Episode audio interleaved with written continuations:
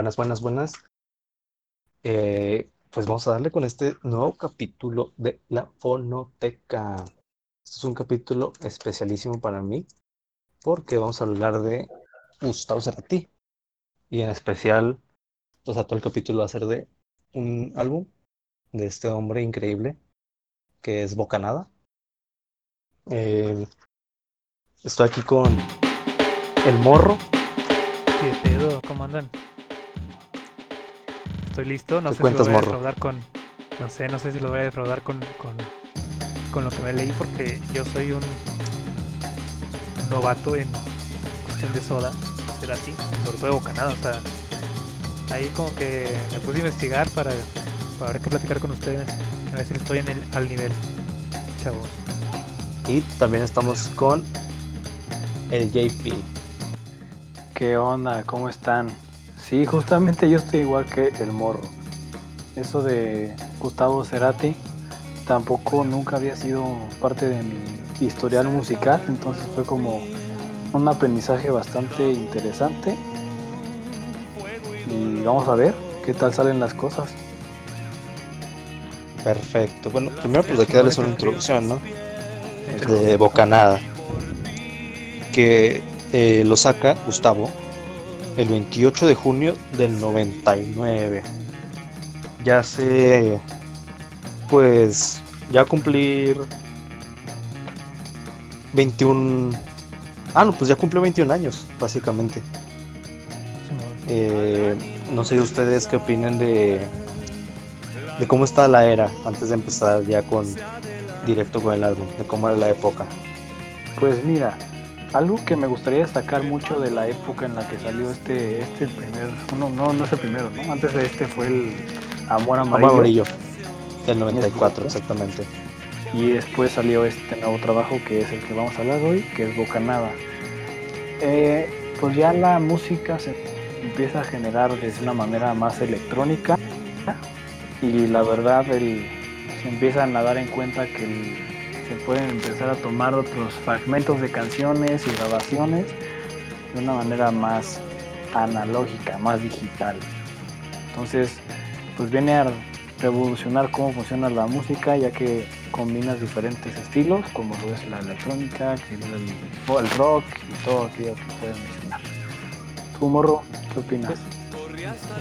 Pues yo pienso que eh, los 90 en total, pues es una era mm, gobernada por el rap, el rap, el hip hop, este, que son géneros que obviamente usan bases electrónicas, que son los beats.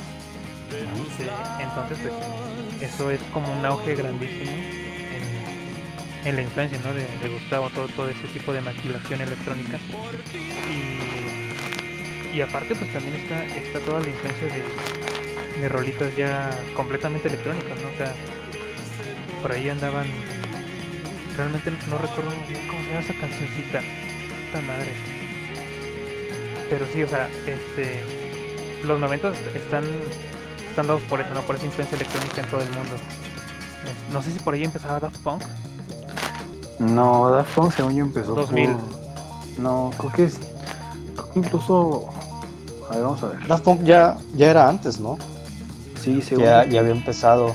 Ahí creo que ya están con la gira de Alive, si no me equivoco. Sí, mira, Eh, Daft no sé. pone 93. Ahí está, 93. ya ve. Por ahí lo tenía. sí, entonces, pues los 90 es toda esa etapa de, de experimentación, ¿no? Con las maquinitas. Exactamente, exactamente.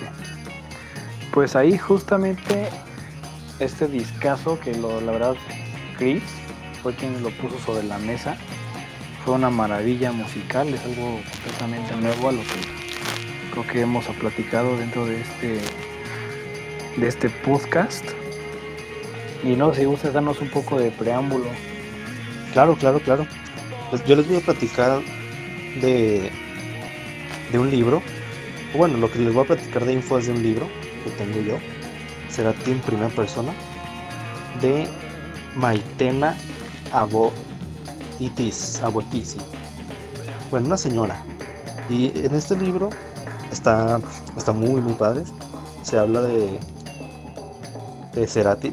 Es que la mayoría de, de texto que ven aquí es algo que, que él dijo. O sea, aquí no hay nada que no haya dicho. son como casi 400 páginas de, información de él hablando en primera persona. Aquí tiene sus fotitos también, muy padres. Y viene aquí eh, cada trabajo separado, ¿no? Vamos a hablar aquí de Bucanada. Que déjenme platicarles para empezar, ¿no? Que pues es un álbum con una raíz electrónica, con elementos de por ahí de rock alternativo, ¿no? Mezclados con dream pop, no y hasta cosas experimentales. Y Cerati, él piensa el álbum como si fuera una unidad, como una sola pieza donde no hay canciones individuales. Y él menciona, estas son sus palabras que dice, para mí es un verdadero sentimiento de libertad, o lo más cerca posible de ella. Eso es lo que yo siento que hice con la música en este disco. Hice lo que se me daba la gana. Ya que, pues él ya, ya estaba fuera de Soda, ¿no? Soda ya estaba, ya había terminado su ciclo ¿no? Sí, entonces ya, aquí, él tiene ya toda la libertad creativa, ¿no? Sin tener que, consultar con nadie más, igual. Y eso se plasma, siento yo, en la producción, porque todo el álbum es producido por él. Es la producción es solo de Cerati. El, y hay cosas, aspectos técnicos principalmente, que es lo que más me asombra, por el, pues por el tiempo en el que estaba, ¿no? Eh, Cerati también menciona, lo voy a leer otra vez, primera persona, y, y rescate mucho esas experiencias, incluso a veces más que con los propios discos de Soda Stereo. Entonces, lo que me pareció es que después de la separación de Soda, debía saludablemente tomarme un tiempo de tranquilidad en cuanto a lo masivo, en cuanto al sistema hacer cosas así, sin parar. Y este disco lo hice por placer. ¿Qué opinan muchachos aquí de este primer fragmento? JP, échale. Pues mira, algo que ahí este la neta me empecé a me empecé a adentrar mucho porque es como uno de los temas que a mí más me, me intrigan pues es este la parte de cómo fue la producción como tal de este primer trabajo discográfico. Este fue grabado en un estudio en su estudio que es la casa submarina como lo hace llamar. Casa submarina exactamente. Si no me equivoco está en su misma casa no sí. está, está en un subterráneo. Y ahí él decidió así dijo, tal como lo acabas de mencionar, decidió empezar a hacer su propia música.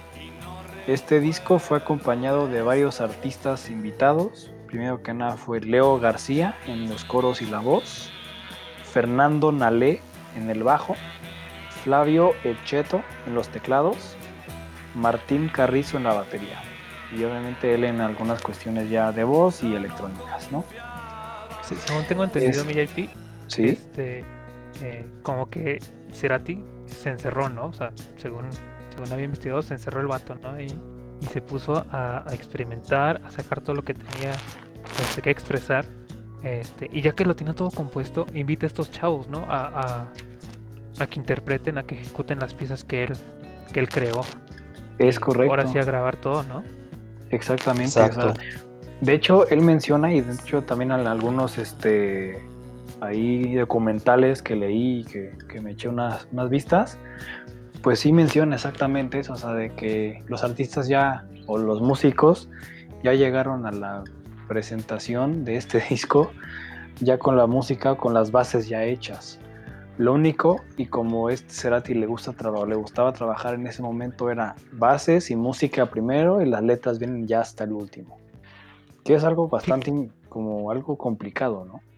Es que, este, bueno, ahí citando a, Jorge Drexler, él dice que se da cuenta cuando alguien crea la letra primero y después la, la, la base musical, ¿no? O sea, se, nota cuando la letra ha sido escrita primero porque la base musical concuerda con. Muy diferente a cuando tienes la música y tú le tratas de encajar la letra. Entonces como que sí, ya hay... Es, es un son estilos diferentes, ¿no? Entonces yo creo que él se, se hallaba mejor eh, al tener esas texturas musicales y en base a lo que le hacía sentir, plasmaba la letra, ¿no? Es correcto, entonces este, la neta este pues este trabajo discográfico está muy muy completo, o es algo muy impresionante y más que nada por lo que acabamos de mencionar, que empieza ya a utilizar otros estilos y otros este, componentes musicales que pues en ese tiempo, en esa época eran una, algo completamente nuevo como tal. O sea, se tomó incluso este, referencias de artistas que él admira mucho.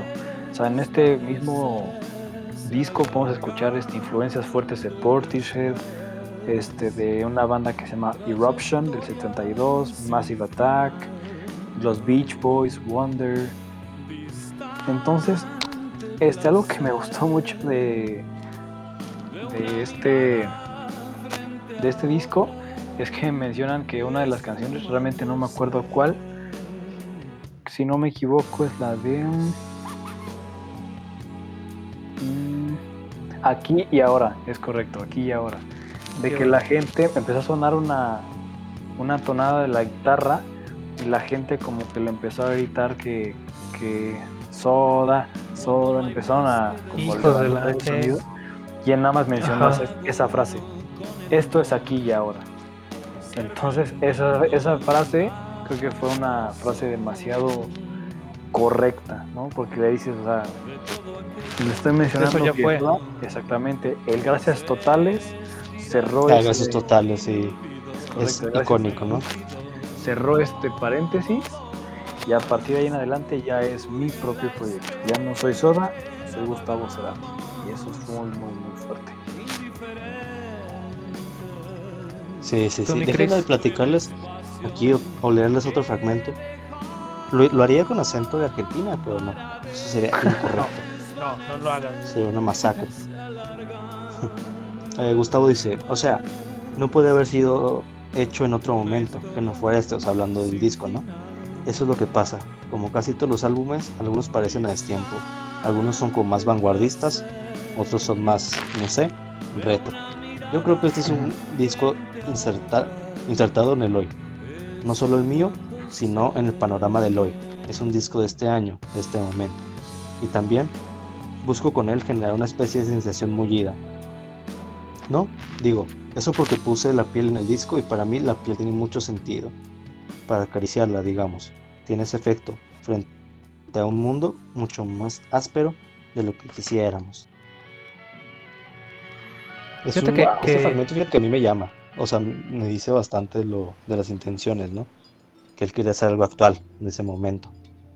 Algo que no fuera ni adelantado ni atrasado su tiempo. Es que aparte, este, Bocanada es como un manifiesto de libertad para, para Cerati. O sea, al menos pienso que en esa, en esa parte eh, se lo está aventando eh, como si fuera pues la libertad creativa, o sea, ya no tiene lastre de soda, entonces es e, el, álbum se crea eh, donde tiene que crearse, o sea, y el momento justo fue cuando ya tiene la libertad creativa para, para hacer lo que él quiere. Punto. O sea, yo pienso que es eso lo que lo que trata de decir y tomando todas las referencias de los nobles. O sea, toda esa etapa de experimentación de, esa era. no sé qué piensan ustedes. Sí, fíjate que igual, o sea, que lo hizo en el momento exacto donde se tenía que hacer este, este álbum, ¿no? O sea, justo después de haber terminado con Soda, él le puede hacer todo lo que quiera, se encierra para hacer el álbum, o sea, no sale, está focusado 100% en eso, ¿no? Y, y se nota, se nota también.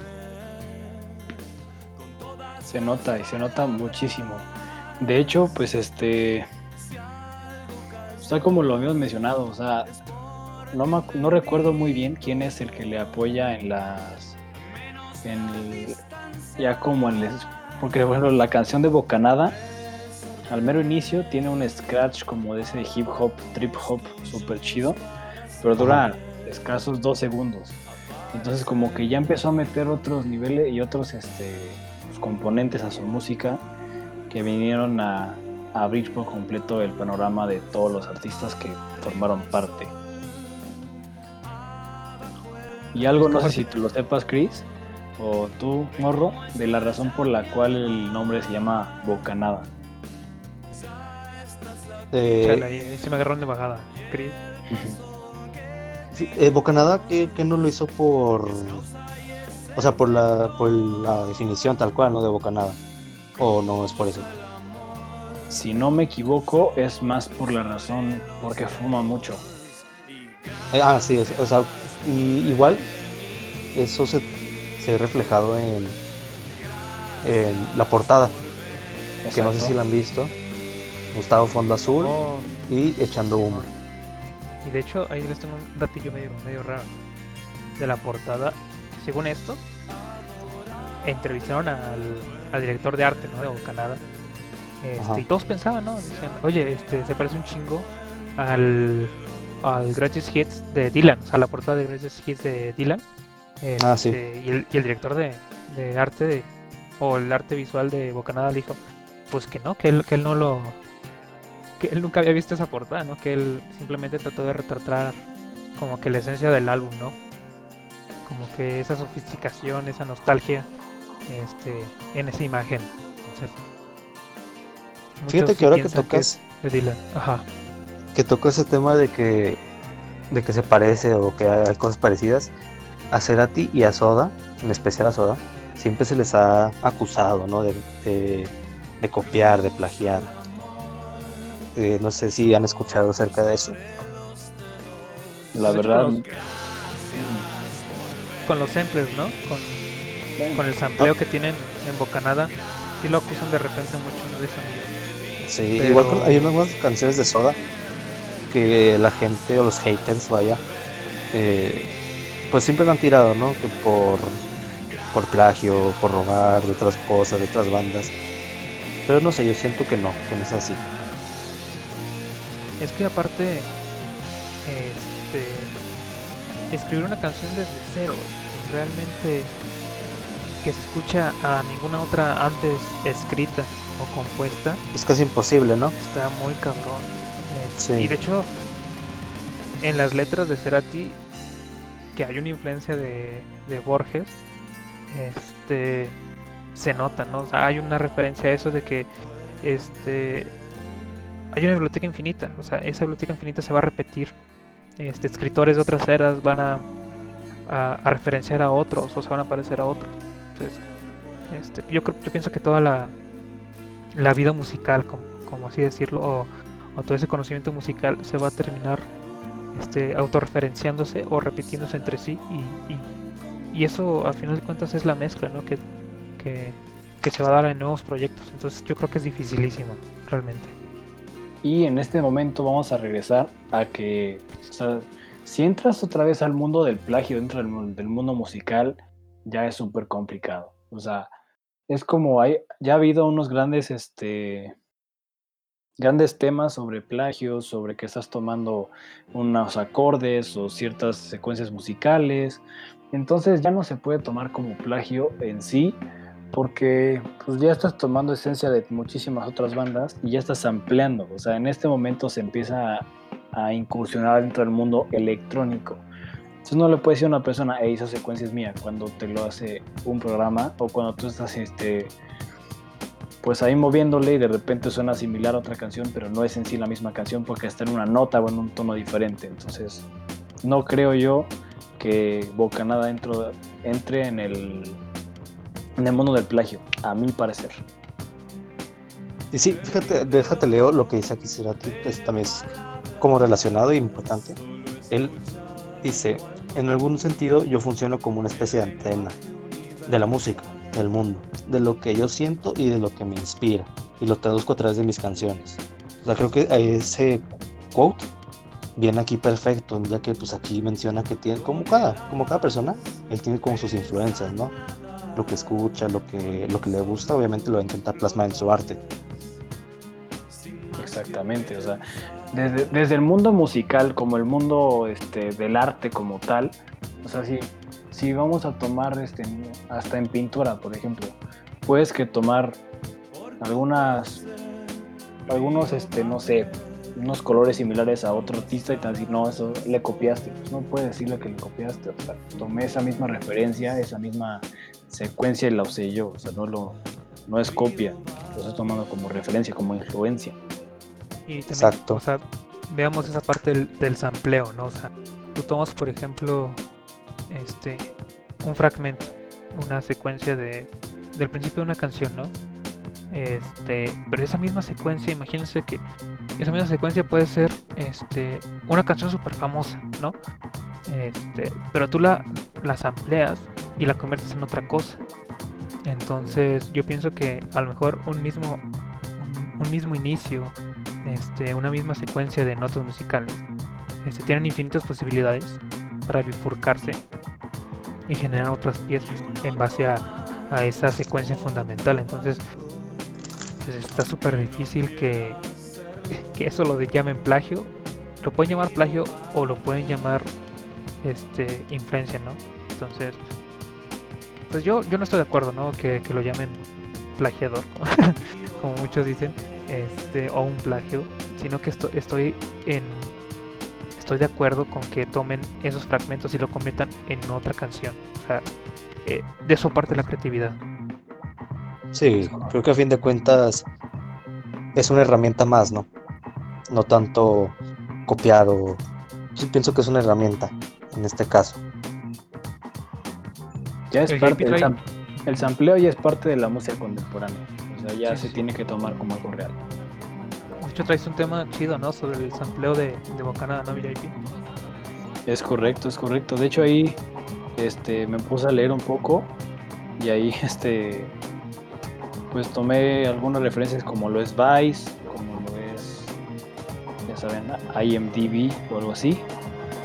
Y por ejemplo, desde la primera canción que es Bocanada, tiene la canción de Eruption de la banda Focus del 71. Y yo sigo, "Mm, ok, porque Focus fue una banda de rock progresivo holandesa formada, formada a finales de los 60. Entonces dicen que, que a Cerati le gustó mucho esta rolita y dijo, va, la meto en la canción principal de mi disco. Otro sampleo fue en Río Babel, que fue un, tú lo mencionaste creo, Morro, al principio, que fue de MoMA, de Electric Light Orchestra. Ahí tomando otra referencia. Mm, La siguiente fue de la canción Karaoke. La, el sampleo fue de La Carta de Violeta Parra. eh, que es música fol- folclórica de, de la Argentina, como le dicen ellos. La otra es de Amor sin rodeos. El sampleo fue de Can't Find My Way Home de Blind Faith del 69. Paseo Inmoral fue de Hey Song de Gary Glitter del 72. Engaña fue un sampleo de Circle of Love de Steve Miller Band. T para 3 que fue un sampleo de Cementerio Club de Pescado Rabioso. Tabú, Spinetta también. es correcto. Exactamente. Luis Alberto Spinetta, rock argentino. Como debe de ser. Y de Tabú. hecho, JP, Dígame. este, antes de inter- bueno, rompiéndote más bien, este, algo que se me hace súper interesante es que chequen, por ejemplo, eh, antes, antes, ¿cuándo conseguías este, discos de los 60, 70, de bandas de rock progresivo súper desconocidas pues, o que no llegaban a tu país? Yo pienso que ahí- el mérito, ajá, el mérito que tiene Bocanada, tiempo, tanta facilidad para teclear, teclear en tu computadora y buscar foco. Sí, o sea, No. algo fácil no es.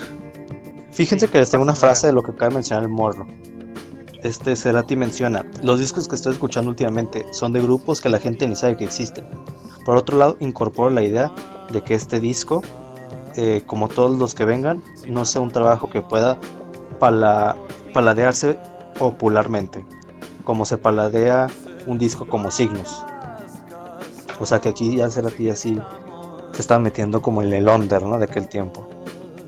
O sea, comprando vinilos, escuchando cosas que nadie escuchaba.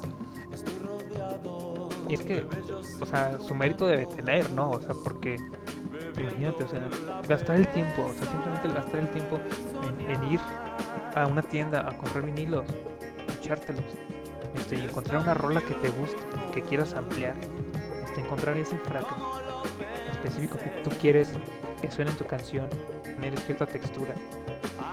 O sea, no manches, o sea, es un trabajazo. Que Mucho mérito, ¿no? Ajá, sí, un, un mérito yo creo que debe de, de tener el disco por sí mismo en, ese, en esa época.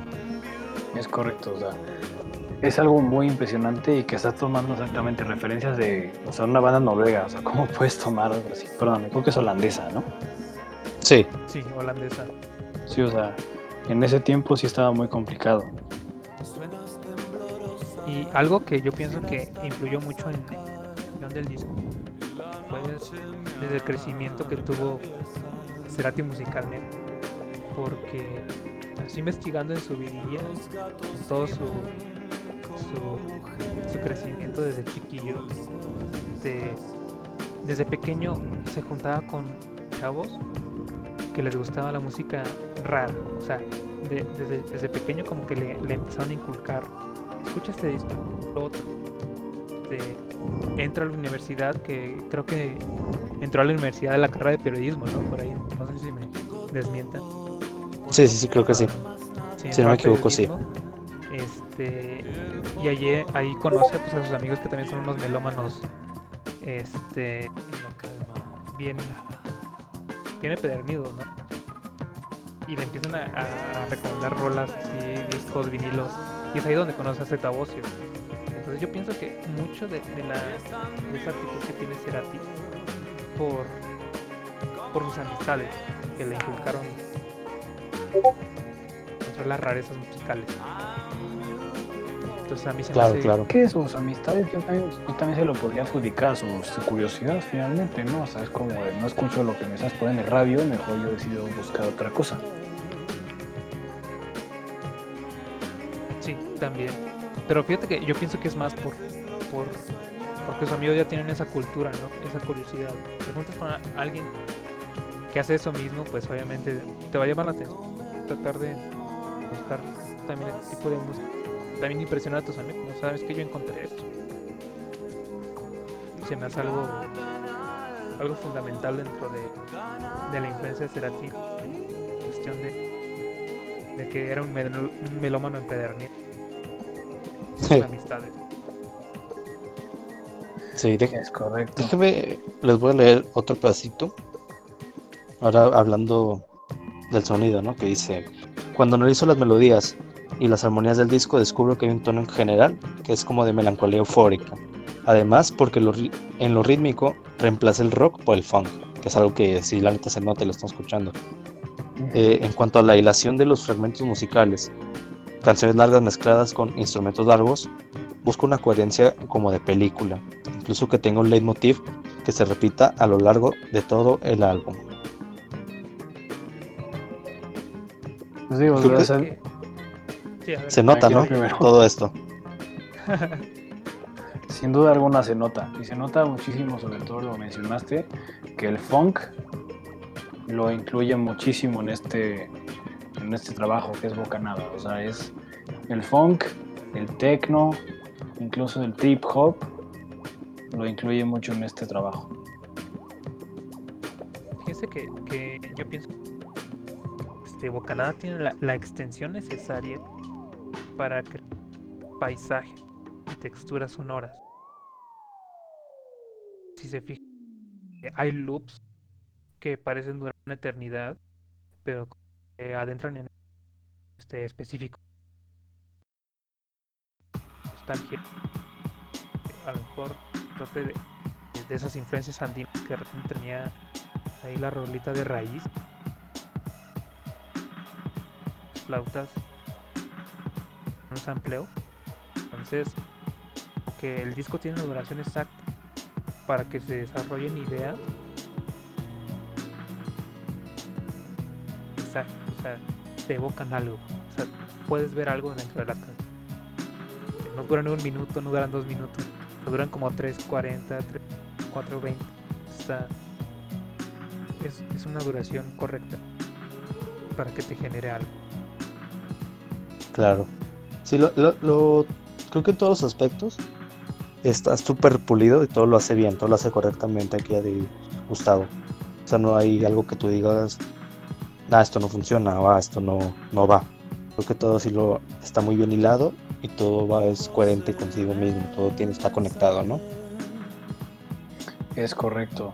Y ahí también hay que decirle a los, a los fonotecos que nos están escuchando en este momento, si ellos creen o ellos son del equipo que, que menciona o que cree que este disco fue un plagio, lo comenten ahí en nuestras redes sociales. Para Claro, que estemos había un debate, ¿no? Para pelearnos un ratito. ¿El sampler es, plagio o es inspiración? Fíjense que, la maquinita que usaba Cerati, ¿no? Que es la Akai MPC 60, que era una, una máquina nueva para esa época, en cuestión de, de los beats, ¿no? Porque era una, una- un aparato que era usado para el hip hop y de ahí para el de contar, ¿no? Entonces, no sé cómo Cerati llegó a esa se la adopta y empieza a, a crear o sea no sé si por ahí se sepa una historia ¿Cuál? sí es, es que cuenta que, que la AK, Akai MPC 60 es una máquina de sampleo o sea si tú grabas sonidos eh, y lo puedes usar esos sonidos como un entonces es lo que hace Cerati en todo en todo el disco o sea agarra fragmentos este, y los puede usar como instrumento, como un loop. Entonces esa máquina estaba eh, destinada, o sea, su origen pues, fue maquilada para hacer bases de hip hop. Es correcto, Cerati- es así. ajá, Cerati la, la agarra, no sé. Y le da todo otro enfoque diferente, ¿no? Ajá, o sea, ¿en qué momento él, él descubre ese, ese aparato y lo adopta como tal? Por ahí tengo un- un- una teoría, o sea, yo no he leído libros ni nada, ¿verdad? Pero por ahí tengo una teoría sobre eso, pero quiero que me desmienten ustedes, o sea, si, si por ahí tienen algo, algo parecido a una teoría. A ver, Chris, ¿vas? Pues mira, aquí Cerati habla un poquito de la tecnología. Dice, a pesar de toda la tecnología, Bocanada es un disco básicamente romántico. En algún punto es poético hasta la exageración, pero es mi decisión. Yo quise que fuera, que ese fuera su perfil. Es un álbum en el que la melancolía fue un papel muy importante, pero intento que nos lleve hacia una situación eufórica a través de la música. Que vos percibas la melancolía de las melodías, de los arreglos y de las letras, pero que todo que el todo tienda hacia la felicidad de todas maneras. Eso es lo que intento conseguir con mi música. El disco habla del final, de final y de comienzo. Sin que yo, sin que yo me lo haya propuesto. Lo descubrí escuchándolo con más distancia. Y también les leer otra parte importante de lo que había dicho eh, JP. En este caso va- es de, de lo del nombre de Casa Submarina. Aquí tengo que el estudio que tengo, esto ya lo mencionaba Gustavo, el estudio que tengo en mi casa es un, como, es un poco como un submarino, un búnker que a veces es muy engañoso, porque todo sigue andando y uno pasa ahí dentro muchas horas. Por momentos paraba con la grabación, salía al exterior y me sentía como si recién hubiera regresado de la isla de Gilligan. No entendía nada, pero, pero sí, la comodidad es in- indudable. Tuve el poder de decidir cuándo y cómo, aunque hubo muchas decisiones compartidas en el disco. El estudio se llama Caso Marina. Bocanal lo grabé todo íntegramente ahí. Es correcto, pero fue grabado ahí en el, en el- lo podríamos decir como un home studio, pero no lo es, porque es un estudio inmenso y fue mezclado y masterizado hasta Londres. En Abbey Road. Es correcto, nada más Eso y nada entra- menos. ¿Entra como, como bedroom pop o no entra? No, super no. ¿No? Eh, fíjate sea, que tiene- tienes tu estudio en tu casa, pues, no sé, qué facilidad, ¿no? Y qué belleza. Ahí, saludos cordiales a toda la escena musical emergente, porque muchísimos artistas locales o mexicanos o incluso mundiales, como es Billie Eilish, todo fue grabado en una casa. Sí, con su hermano, ¿no? Sí, Que es la verdadera mente de, de- Creo que. La verdad creo que ella nomás la intérprete, pero El genio es su carnal. Es correcto. Finias. A Finias, sí, exactamente. Exactamente. O sea, es lo que es lo que menciono ahí para mencionárselo al, al morro. Sí, o sea, ahorita en esta actualidad ya hay muchísima gente que tiene más un home studio a preferir pagar por grabar en un estudio grande. Que, a veces como que tienes la idea, ¿no? De, de qué quieres que suene, pero tú no la puedes interpretar por falta a lo mejor de virtud. Sí, o de la ejecución de un instrumento. O de dinero como tal. De dinero, Porque- ajá, como tal. exactamente, porque, o sea, una cosa, porque cuando tienes que grabar un disco tienes que, tienes que este, pagar el tiempo que duras ahí y pues es grabación, mezcla, máster y publicación. Todo eso ya es Sí. un trabajo un poco más extenso. Entonces, no sé si yo consideraría Bocanada como un bedroom pop, pero puede ser que sea como un pionero en esto. Sí.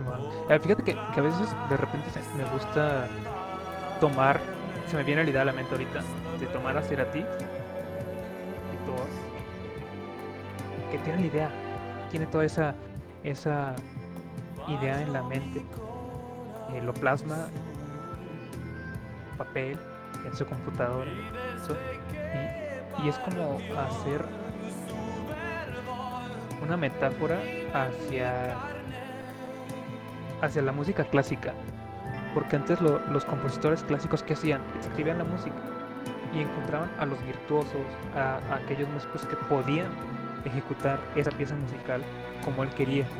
Entonces, así se me figura él. O sea, él escribe, él se pone a escribir saben que, vénganse chavos, yo quiero que ustedes ejecuten esta pieza para grabarla. Entonces, de alguna manera como hago la metáfora entre escritura y la posterior ejecución a, a ese álbum, ¿no? Que es Boca. No sé qué piensa Chavalo. Sí, sí, sí. Su- es que es muy interesante como todo lo que rodea, ¿no? La- a cómo se hizo, cómo, cómo escribe, cómo todo en este álbum. Porque como no es lo convencional. Ni en ningún aspecto, siento yo. Bueno, lo convencional de aquel tiempo, ahorita a lo mejor ya puede ser más común. Es Pero como que rompe con ese, con la habitualidad de hacer las cosas siempre igual, ¿no? Pues sí, o sea, antes era, o mayormente la grabación era analógica completamente, o sea, era grabar y grabarlo una vez, porque si tenías que volver a grabar varias veces el mismo vinilo, pues barato no iba a ser. Entonces, pues mejor lo grababas y lo tienes que grabar perfectamente a la primera. ¿no? Entonces, cuando Sí. innovas de esta manera con Casa Submarina, que ya empezaste incluso a usar componentes electrónicos y sampleos, ya las cosas se van, van cambiando, van avanzando. Y fíjense, déjenme, leerles aquí unos pedacitos. Este, aquí tengo un fragmento que, que es como de- del nombre que ahorita lo estamos platicando. Eh, Cerati dice, o es el nombre de uno de los temas del disco y también estéticamente me gustó cómo funcionaba como un nombre aglutinador de todas esas canciones, ¿no? Y también, bueno, la tapa del disco, la portada. Estoy yo cargando humo en un lugar así entre misterioso, clásico y glamoroso. Y también es una bocanada de aire, como algo fresco, nuevo. Entonces ahí le da como otro significado, ¿no? Aparte de, de bocanada por fumar, como a, a que se renueva, se renueva Ese Algo ese respiro, ajá, de, de aire nuevo, algo fresco, nuevo, como él lo menciona. Y Es que aquí si se- está, Ajá. Ah, Bueno, bueno. Chris, ahí- ahí- ahí ah, bueno, déjale leo pues. Aquí menciona Cerati eh, en cuestión de, de producción. Dice, para este disco utilicé un Pro Tools con Sampler Cell que monté en una computadora cuadra antigua, ni siquiera era una Power. Le puse 16 canales digitales con posibilidad de tener un sampler, ya que tengo un banco importantísimo de sonidos que he hecho y que he utilizado como dispensador, disparador de ideas. Uso muchos teclados en este disco, particularmente trabajé con el Juno 60. También tuvo mucha importancia el rol del mutador, Mu- ah, del mutator, que permite pasar en estéreo toda la mezcla, un instrumento o dos al mismo tiempo. Produce efectos muy interesantes y está presente en el disco como instrumento de producción. Cuando fui a Abbey Road, para grabar las cuerdas de la Orquesta Sinfónica Nacional. También tiene la idea de contratar un DJ para hacer unos scratches en el disco. Hablé con el manager de un disc jockey llamado DJ Mac y no llegamos a un acuerdo porque me pidió regalías. Más tarde me encontré con el, el DJ de una agrupación llamada Audio Perú, Rudy Martínez, y él aceptó el trabajo. En algunos tracks hay partes de, de discos, por ejemplo en el tema raíz, hay un fragmento de una canción de las Jaivas llamada Del aire al aire, del disco Alturas del Machu Picchu. Ajá, exactamente. Y luego menciona, y en la canción Bocanada hay unos scratches del fo de Focus del tema Eruption, como le estaba mencionando ahorita. Mi buen JP. Es correcto. Entonces, este, bueno, pasando un poco a la definición de bocanada, pues simplemente los el sampleo este, es algo que no se veía mucho en el, el rock este, latino. Entonces eso ya es una revolución, ¿no? Y en cuestión de, de, su banco de sonidos, este, pues he sabido que, que Cerati eh, ya había trabajado con instrumentos electrónicos. Varias de las influencias fue Turi González, que fue colaborador junto con él en Cae el Sol, en la rolita de Soda Stereo. Y después hicieron un proyecto con Daniel Melero, eh, un proyecto que se llama Colores Juntos. Entonces, como que todo eso fue arrastrando, generando banco de sonidos o ese tipo de, influencias que él tiene de la música electrónica. Forma Plan V, que es un conjunto también de electrónica que forma con tres chilenos, eh, Andrés Mushi, Guillermo Ugarte y Christian Paudich. Entonces, pues imagínate tener todo, tener esos tres proyectos que te influenciaron este, y generar ese, blanco, ese banco de sonidos para después este, volcarlo en un disco propio. O sea, imagínate, tener esa, esa, esa mente de saber dónde tienes tus, sonidos y querer plasmarlos en ese momento. O sea, está chido. Y no es una idea fácil, no es una idea fácil combinar el rock con música electrónica como lo es ahora. Y el funk, o sea, esa mezcla muchísimos aspectos que, que en aquel tiempo no parecían como ser tan convencionales, ser tan rutinarios. Y así como lo dice el morro, ¿no? Que el, a mí el título se me hace perfecto por la cuestión de darle algo nuevo, un aire nuevo, vaya. Sí, al género, o sea. Es que, ya estaba estancado. O sea, parece o sea, el rock latino. Es una revolución, ¿no? Sí. O sea, le, da un, nuevo sonido a eso que. A todo. Ajá. Y creo que eh, en parte por eso es tan. Una influencia tan grande, ¿no? En, la música, este, este álbum. O sea, por, por lo que hace y por lo que por lo que llega a ser después. Y es que de, hecho es el disco que tiene mayor puntuación, ¿no? De, de todo su, su, discografía en solitario, ¿no? Sí. Es súper alabado por todo el mundo. A mí se me hace el mejor de habla hispana. O sea, de todo el idioma creo que es una obra maestra. Así es. Cerati como tal para ti, ¿va? sí, es un ídolo. Es correcto, lo esperaba. Lástima que, pues nunca despertó. Chale. Mm, sí, desafortunadamente. Si no, imagínate, o sea, a veces sí se te cae la curiosidad de, de qué, qué podría haber escrito después. ¿Qué, ajá, o sea, qué trabajo le podría haber superado Bocanada eh, con la tecnología ahorita? O sea, imagínate, o sea, todo lo que, que él podría estar trabajando en su mente para después escribir, o sea, si te quedas como, chale, hubiera estado chido. Sí.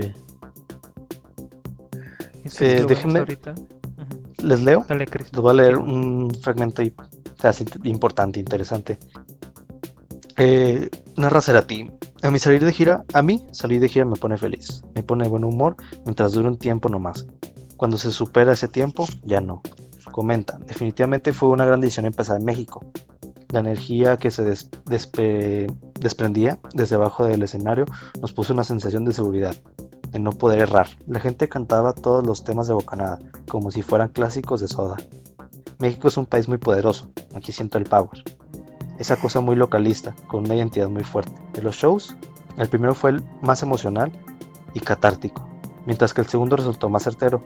A Bocanada lo, lo haciendo casi entero, seccionando partes donde meto temas de amor amarillo, vuelta por el universo, de colores santos y algunos de soda. La gente corea eh, los temas de Bocanada y no hay diferencia, diferencias en la recepción. Así, ahí es como, a decirlo, ¿qué, más, qué más necesitamos decir acerca de la trayectoria de, de Gustavo Cerati por su cuenta y cuando estuvo trabajando con Soda en su momento, ¿no? O sea, ya es, es un ícono. O sea, la gente conoce sus canciones y la gente que las canta. Punto. Y a- Ajá, a- yo- yo aquí en México lo que- aman, ¿eh? Sí, yo pienso que cuando un disco es bueno, o sea, bueno, realmente bueno, o, o, o te genera un nuevo sonido, se vuelve un clásico inmediato. Entonces, pienso que esa manera lo coreaban a bocanada, por eso mismo, un sonido específico, nuevo, fresco, este, y se convierte. Porque el mérito es. Es correcto. Este, y les quería hablar un poco de en- la cuestión lírica. Es algo A ver, a ver. Dinos, dinos. culto. Los sabidos lectores que por ahí te decía ya Jorge Luis Borges. Este, este es un personaje, un escritor que influenció mucho a Cerati. Eh, Cerati pues también era un ávido lector. Y hay unas letras en Bocanada. Les voy a citar este, dos canciones de él, que es eh, Aquí Ahora, que es, está nombrada, ¿no? Hay como es como dos partes de una canción, que es Aquí Ahora, los primeros tres minutos, y Aquí Ahora y después. Entonces, para entender ahí un poquillo, este, lo que, en qué, en qué lo influenció esa parte, es que hay una característica, primero entender a Borges, que Borges utiliza mucho las metáforas y las alegorías sobre la, la eternidad y el infinito. Entonces, en sus mayorías de las de sus obras se encuentran estas dos, dos partes. Y hay un libro de él que se llama Libro Eterno. Entonces, no sé si por ahí lo, lo encuentren como referencia en donde eh, hay un tema de Soda, de Soda Stereo en su disco Sueño Stereo que se llama Disco Eterno. Entonces, hace referencia eh, a esta idea, ¿no? Y en, en general, libro eterno es como, es una idea de Borges, donde plasma que hay una, una enciclopedia en un planeta que se llama Tluan. Y esa enciclopedia es lo que les decía, chavos, que es como, como una obra literaria. Imaginen todas las letras, todas las his- de la humanidad en un libro. Esta gran enciclopedia que escribió Borges. Entonces, está bien chido porque dice, todas las obras son de un solo autor. Intemporal y anónimo.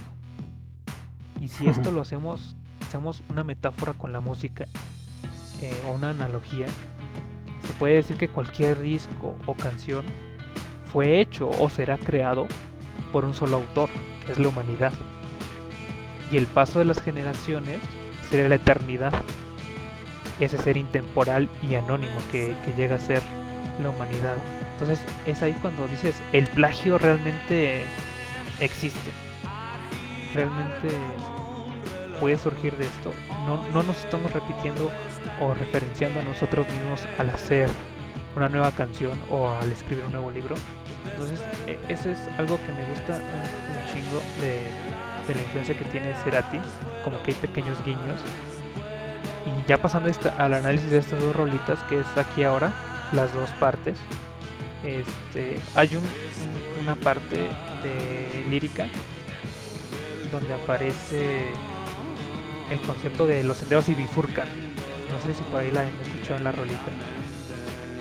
No Es es una él. refe- ajá, Sí, sí, aquí ahora, las, las dos rolitas de aquí ahora, Ah, sí, claro, en, la, claro. en la primera, ajá, hay una, una frasecita que dice los senderos se bifurcan. Y esa parte es un cuento de Borges, donde que se llama el jardín de los senderos que se bifurcan. Entonces, está chido porque Serapi usa la técnica del sampleo como argumento y como alegoría al concepto de la bifurcación, en donde si agarras el fragmento de una canción, se pueden formar diferentes canciones, se bifurca la melodía o ese tema de distintas maneras. Entonces, al reordenarse o dilatarse la, la canción, forma parte de otra composición diferente. Es decir, que los hay infinitos caminos e infinitas composiciones para ese fragmento, para ese sampleo de canción. Entonces, está chido, o sea, ¿cómo, hace, cómo se puede generar esa, esa alegoría en cuestión de, de, de la literatura que agarra Cerati de, de este personaje. Es algo que, que me vuela así realmente la mente y, y tengo que dar crédito a, esta, este análisis lírico de Bocanada eh, es un ensayo, es un ensayo que se llama El, el Imaginario Literario de Jorge Luis Borges, en las letras y música de Gustavo Cerati, y es escrito por Javier Alejandro Soto Carlos. Entonces, si le quieren así entrar duro a todo lo que, lo que, lo que ahí plasman sobre Borges y Cerati, o sea, está, te vuelve la cabeza, se analizan los temas en cuestión de de la literatura. Entonces, no sé qué piensas. Dice una definición impresionante, morro. Estoy impactado. Sí. De acuerdo al estípulo número 35, leído Estoy impactado. No, es que está, está fregoncísima ese ensayo. Este, no sé si me, me, me permitan continuar por ahí porque de repente se enlaza la física y y la cuántica con, con la obra de Cerati. O sea, es que verga, que hizo este sujeto para plasmar esto aquí? Se tomó el tiempo de realmente analizar las rolas este, y de leer a Borges, sobre todo. Está, está muy fregón, la neta. se, se, los voy a mandar, eh, la neta.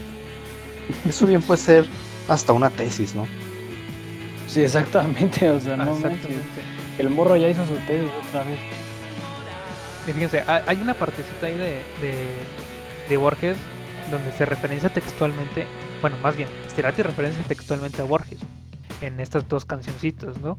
Que es aquí ahora, donde dice un ave rayo, un, no, perdón, un ave rayó el cielo en un trémolo trueno. Y pues esto hace referencia o, o más bien es una esa metáfora a, a la teoría del Big Bang. O sea, ese trémolo no es la gran explosión. La neta es como que puta madre este güey. Eh, es chingoncísimo en cuestión de, de lírica al referenciar a Borges. a plasmar esos pequeños fragmentos de la obra y ponerlos en su Está muy cool. Súper, súper cool. El, morro llegando con cachetadón con guantes blancos. Y órale. Ahí les fue un ensayo está verguísima este ensayo. Este, y lo último, ya, los voy a decir lo último, ya ustedes saben lo que ustedes quieran. Tengo que terminar con esto. Tengo que terminar con esto porque eh, en las dos canciones de Aquí Ahora no solo se incorpora el, el imaginario físico cuántico de Borges, que también estas dos canciones lo plasman en sus estructuras.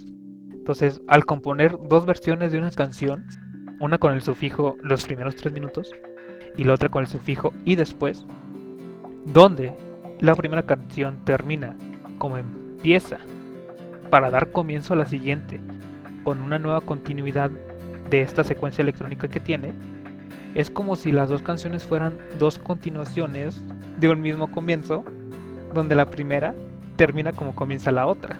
Es ahí donde se genera ese concepto de los senderos se, se bifurcan y donde aparece el, el argumento del sampleo. Realmente hay infinitas posibilidades para, para esa, ese, esa combinación de notas y silencio. El morro citando Dark. que dijo? Nunca nadie lo sabremos porque fue como lo que pasó de hoy, de ayer y del pasado. Así es. Así es, chavos. O sea, escuchen Bocanada, simplemente. En Creo resumen, que podemos, podemos hablar muchísimo, muchísimo tiempo, ¿no? De, de este tema, de- del- del álbum en sí. O sea, nos da para mucho, mucho. es correcto, sí nos da para mucho ahí. Y la neta, o sea, desde el sampleo, desde las líricas, desde todo. O sea, es un discazo. Yo disfruté un chingo escuchando el disco, investigándolo. y me emocioné un montón. O sea, prácticamente dejé de hacer muchas cosas por meterme de lleno. Eh, Me apasionó realmente lo que lo plasman en el álbum. Pues yo creo que es un, un recomendado. No cometan el error que no JP yo al, al no incorporarlo en su historia musical porque no sí Casi que debe ser ya básico, ¿no? Básico de la cultura. Es correcto, si eres un, un, un verdadero melómano deberías de conocer este disco. Un verdadero fonoteco. Exacto. Y, y también, o sea, el sonido es también muy bueno. Igual si te agarras el archivo, un FLAC muy, un FLAC bueno, eh, unos audífonos buenos y un DAC, así te, sí te, sí te da para arriba. sí te, sí, obviamente, los sonidos están muy bien hechos. Amen. Fíjate, sí, fíjate que es de, lo- de los pocos discos que tienen este, esa composición musical y lírica al 100, o sea, está Cumple todos los requisitos, ¿no? Para ser, para ser una obra Sí. maestra. una joyita, una joyita, y sobre todo, o sea, el orgullo de decir, no mames, habla el mismo idioma que ese güey. Yo, yo me siento orgulloso, ¿no? De decir, ¿sabes qué? Este vato se, se la rifó, se la rifó y, y es de Latinoamérica. O sea, qué chingón. Es de los representantes, ¿no? De la gran música Así latinoamericana, de habla hispana. Es correcto.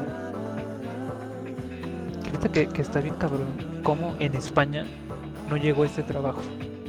Bocanada no es fíjate que sí. en España. No, con- no es muy conocido, ni Bocanada, ni Cerati, ni Soda. No, no llegó para nada ahí a España. Dynamo llegó poquillo, ¿no? Por ahí como que al final, allá a España. Pues de lo que más llegó, principalmente creo que fue algunas cosas de Soda. Pero Gustavo, pues casi no, no, no pegó. No se hizo a cono- no se dio a conocer allá. Pobres vatos, ¿no? De España. En el mismo idioma y no conocer, no conocer esto. Hoy ahorita ya lo conocen, pero antes era diferente. Obviamente, ojalá tengamos a- por ahí escuchas de España. Venga, ahí Creo que sí, fíjate, no, ya no recuerdo muy bien. Pero bueno, Algo más que decir, chavalos, por ahí. Yo me quedé seco. ya estamos llegando al final, ¿no?